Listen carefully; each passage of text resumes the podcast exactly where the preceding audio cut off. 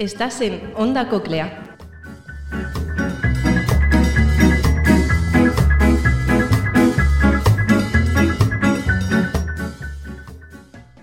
El hombre pez de Lierganes. Antiguamente se creía que en las profundidades de los océanos habitaban criaturas aterradoras, monstruos de gran envergadura capaces de devorar los navíos enteros de un solo bocado. Cuenta la leyenda que si los marineros navegaban sin rumbo podían dar con el fin del mundo y desaparecer para siempre. El mar siempre ha sido autor de algunos de los misterios más impactantes del planeta, y quizá por este motivo se han generado tantas historias en torno a él. Pero sin duda alguna, el hombre pez de Liérganes es una de las más siniestras y perturbadoras que se hayan contado jamás.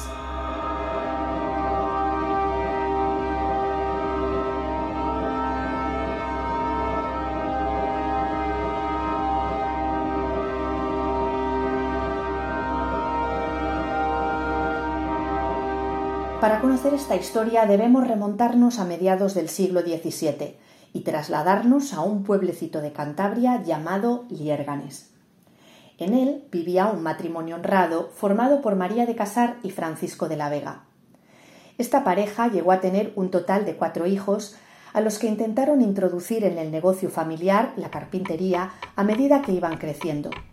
Desgraciadamente, uno de ellos, Francisco, no parecía estar muy interesado en el tema el muchacho físicamente era muy distinto a los demás. Tenía la piel pálida, los ojos claros y el cabello rizado y de color rojizo. Estaba enamorado del agua y se dice que era el mejor nadador de su comunidad. Con tan solo quince años tenía una técnica increíble y era capaz de aguantar la respiración bajo el agua durante mucho tiempo. Por desgracia, en aquellos tiempos, la natación no era una práctica que pudiera contribuir a la economía familiar. Así que, tras la muerte de su marido, María de Casar decidió enviarlo a Bilbao para que fuera instruido allí en el oficio familiar. No sabemos a ciencia cierta cómo se tomó el joven el hecho de tener que renunciar a lo que más le gustaba. Pero fuera cual fuese su forma de afrontar los cambios, parece que se acabó adaptando muy bien. Una vez en Bilbao hizo algunas amistades, y la vida comenzó a irle bastante bien. Cumplía con sus horarios, aprendía deprisa y de vez en cuando salía con nuevos amigos. Su vida parecía haber adquirido el rumbo deseado y decidió celebrarlo la víspera de San Juan de 1674. Aquella noche decidió pasear junto a la ría de Bilbao con sus amigos, y de la nada uno de los muchachos pronunció las palabras. ¿Echamos una carrera hasta el otro lado? Al escuchar aquello, Francisco no pudo evitar esbozar una leve sonrisa torcida. Era perfectamente consciente de que iba a ganar sin hacer el más mínimo esfuerzo, por lo que fingiendo torpeza hizo unos leves estiramientos. Contaron hasta tres, y después se sumergieron en las oscuras aguas. Los chicos nadaron hasta llegar al otro lado, pero al acabar se dieron cuenta de que Francisco no estaba por ninguna parte. Seguro que nos está intentando tomar el pelo. exclamaron algunos. Pero los minutos pasaron y el chico no salió a flote. Francisco de la Vega Casar estuvo desaparecido durante aproximadamente cinco años. Existen testimonios escritos que demuestran su existencia, pero lo inexplicable viene justo después de este terrible suceso.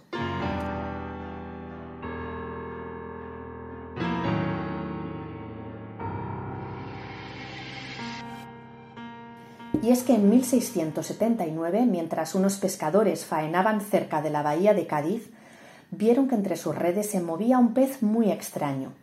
Intentaron atraparlo en vano y finalmente decidieron tirar trozos de pan al agua para traerlo. Fue entonces cuando descubrieron un ser como ninguno de los que habían visto hasta el momento. Parecía un ser humano, pero tenía en su cuerpo particularidades físicas más propias de los peces. Según los pescadores, poseía una cinta de escamas que iba desde el cuello hasta el estómago y otra que recorría toda su espalda. Además, también tenía las uñas gastadas y corroídas por el salitre.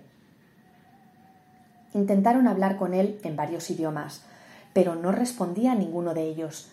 Era como si el muchacho viniera de otro mundo y fuera incapaz de comprender lo que sucedía a su alrededor. Por ello, decidieron llevarlo al convento de San Francisco, donde consiguieron que pronunciara algunas palabras pan, vino y tabaco. Tras muchos esfuerzos, lograron que pronunciara una cuarta palabra Liérganes. Tras varias indagaciones decidieron trasladarlo hasta ese municipio, y el joven fue capaz de guiar a sus rescatadores por las calles hasta llevarlos a la casa de la viuda María de Casar. Allí, tanto la mujer como el resto de sus hijos identificaron al hombre pez como Francisco, quien había desaparecido cinco años atrás. Según cuenta la leyenda, el muchacho se adaptó muy bien a su nueva vida y con el tiempo perdió las escamas, pero nunca dejó de ser un gran enigma. Se dice que nunca habló con total fluidez y que tan solo comía una vez por semana. Engullía grandes cantidades de alimentos y después se pasaba tres o cuatro días sin probar bocado. Nunca se supo dónde había estado Francisco durante su desaparición, y tras nueve años de incógnitas, parece ser que el hombre pez volvió a echarse al mar para no regresar jamás. No regresar jamás. Hoy en día, en el antiguo molino de Liérganes, hay un centro de interpretación en el cual se puede conseguir gran cantidad de información sobre este curioso personaje. Además, bajo el puente mayor hay una escultura de bronce que representa a Francisco tal como debieron encontrarlo los pescadores de la bahía de Cádiz, con las dos respectivas hileras de escamas en la parte delantera y posterior del cuerpo. ¿Sabías que fueron muchos los religiosos que cubrieron el caso desde el primer instante? Había quienes aseguraron que esta historia era completamente cierta y que incluso fue visto nadando en las aguas de Dinamarca. Gregorio Marañón, tras leer los relatos, dijo que Francisco seguramente se embarcó en Vizcaya para ir a Cádiz y que una vez allí los pescadores lo encontraron nadando. En cuanto a su piel, lo más probable es que el chico sufriera de cretinismo e ictiosis.